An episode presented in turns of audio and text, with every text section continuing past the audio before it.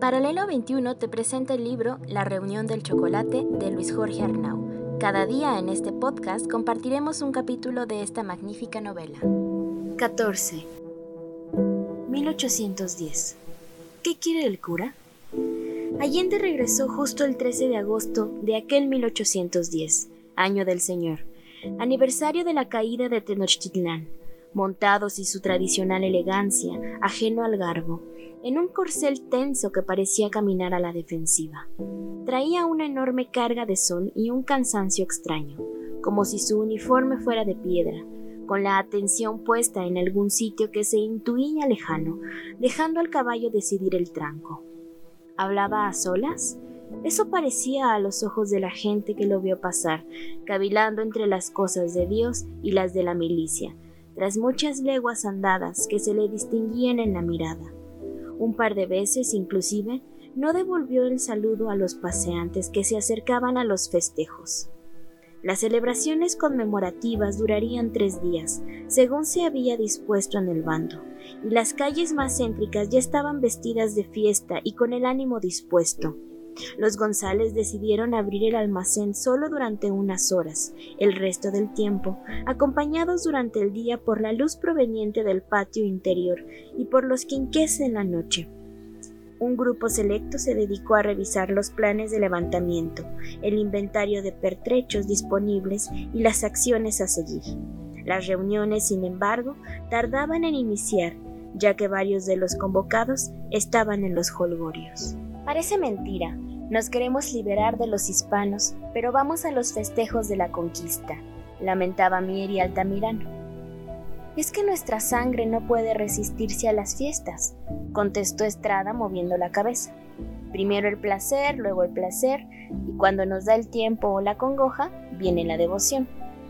Los retrasados recibían una seria recriminación de quienes esperaban desde hacía unas horas, tensos y agrios, inquietos, susurrando sospechas y buscando cualquier excusa para atorarse en discusiones. Ni el olor del piloncillo endulzaba el viento. Caramba, esto no es un juego.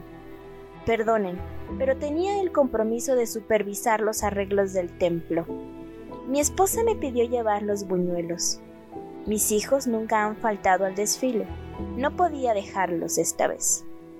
Doña María Josefa desarmaba a los indecisos con frases un tanto hirientes, fiel a su rudeza. De incumplidos y temerosos se llenan los campos santos. La acidez no ayuda, señora, pero ella ya se había encendido. Hace falta seriedad. Hemos jugado nuestras cartas y ahora es imposible huir. Como decía mi abuela, no hay calle en el traspatio. Era difícil rebatirle algo, y en caso de intentarlo, era aún más complicado ganarle una discusión. Tras la recuperación de sus hijos enfermos, había mostrado que su determinación era completa y que, si fuera por ella, ya habría empezado a dar de tiros. En esta mesa no puede haber cobardes ni indecisos. Era una mujer ruda, dada a escatimar las sonrisas y no tolerar dudas, pero nadie podía recriminarle una falta de compromiso. En más de una ocasión con tal de no perder el hilo de las discusiones, se excusó en los eventos conmemorativos que presidía su marido, causándole algunos contratiempos ante la sociedad cretana que aquel hombre sorteaba haciendo gala de sensatez. Me perdonará doña María Josefa, pero no se trata de una simple arenga, dijo en su defensa uno de los de ahí reunidos, sino de nuestras familias, de atentar contra el gobierno establecido y apoyado por la Santa Madre Iglesia iniciaremos algo cuyo final muchos no veremos. Su valentía es loable, señora, pero otros aquí no lo somos tanto. ¿Tiene miedo? retó ella. Sí, señora, tengo miedo. Solo quienes están a salvo de la Inquisición duermen tranquilos, pero no todos los ciudadanos tenemos esa suerte. Aldama intentó liberar la tensión. Le sugiero mesura. A nosotros, como capitanes del cuerpo de dragones, nos pasarán por las armas si nos apresan. Pero muchos de ustedes no correrán con la misma suerte. A lo sumo, les tocará una temporada en prisión. Ya vieron lo que pasó en Valladolid. El virrey quiso mostrar magnanimidad y los levantados ya están cenando en casa. Pues esperemos. dijo un Pérez jocoso. No tener que llegar a tanto y volvernos independientes antes de la merienda. Arremolinado y finalmente completo, el grupo inició las disertaciones. Los asistentes eligieron a Epigmenio como redactor de aquel plan. Caramba, mi amigo, dijo Allende festivo. Hay consenso pleno y debemos celebrar. Es usted aclamado. Orgulloso y apenado, dejó en su hermano la responsabilidad de preparar las aguas frescas y servir algunos bocadillos mientras él, sentado al lado derecho del capitán de San Miguel, tomaba notas, cuidando escribir sin que la tinta goteara en los documentos y que la letra saliera como atacada por el mar de San Vito. Sin embargo, el resto no fue tan simple. Comenzar un texto presentaba las eternas dudas sobre las primeras palabras, que se esperaban célebres o maravillosas por lo que cada propuesta contaba con más rechazados que aplausos. Varias veces reiniciaron hasta que el proyecto empezó a caminar con cierta soltura. Fueron sesiones largas y cansadas, donde se habló de todo para tratar de prever hasta lo imposible. González escribía, tachaba, corregía, destruía los bocetos fallidos. Trataba de ponerle palabras sencillas a sentimientos un tanto confusos y a veces sin hilación. Y al final del día, quemaba los trozos sobrantes para evitar fugas en la información. En papel, las ideas mostraban un poco más de cohesión. Cada palabra era leída en voz alta por don Ignacio, dos o tres veces, buscando la entonación adecuada.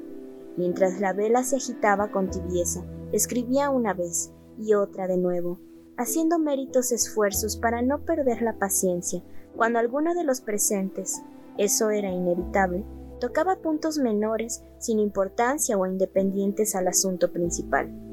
Por cierto, si se me permite la intromisión, quisiera sugerir que extremen los cuidados con las lámparas para no provocar algún riesgo innecesario con la pólvora almacenada. Tiene razón el licenciado Sotelo. No podemos provocar un polvorín a media fiesta, ni ahora ni más tarde. La pólvora es para los gachupines en pequeñas dosis. A contrapelo, el documento fue tomando forma. ¿Qué haremos con los traidores? Varios bufaron, unos por enojos anticipados, otros por miedo. A los judas ni Dios los besa. Hay que tener mucho cuidado con ellos. Allende estaba resuelto. Quien pretenda traicionar el movimiento será un hombre muerto, sin importar que sean ciudadanos cultos de librea, violanes o petimetres de calzado con barca veneciana y calcetas sujetas con hebillas. Los traidores son peores enemigos que los alabarderos. Y lo mismo da si traen el calzón de manta o visten muy almidonados. Se habló también sobre el indescifrable actuar de los sacerdotes, unos cautivos de la disciplina jerárquica y otros incendiarios y comprometidos con la causa. Algunos habían sufrido a la Inquisición y otros se habían vuelto inquisidores, como si Dios mismo tuviera dos caras. Se escuchaban chismes, decires, asegúnes, rumores infundados o inciertos. En los templos estaba la tea y el agua esperando por los secretos de confesión. Para contar con ellos, habría que empezar por desconfiar de ellos, remató Septien. Una vez solo, el tendero hizo un pequeño orificio en el muro donde puso a resguardo los documentos. Las manos le sudaban mientras tallaba en la pared para esconder un trozo de tela conteniendo aquel rollo de hojas con las primeras consignas y normas que se establecerían al tomar el control sobre las autoridades en las poblaciones que fueran logrando pasar a la causa. La pared fue cediendo lentamente hasta dar cabida al paquete. Finalmente colocó un pedrusco buscando obstruir y disimular la boca del escondrijo.